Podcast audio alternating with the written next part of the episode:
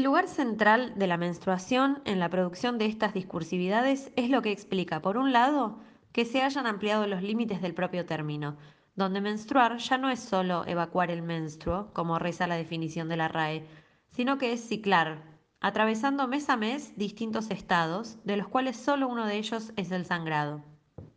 Por otro lado, también se están redefiniendo los límites del contexto menstrual, de modo que ya no es solo la sangre, tampoco es solo el útero y los llamados órganos reproductores.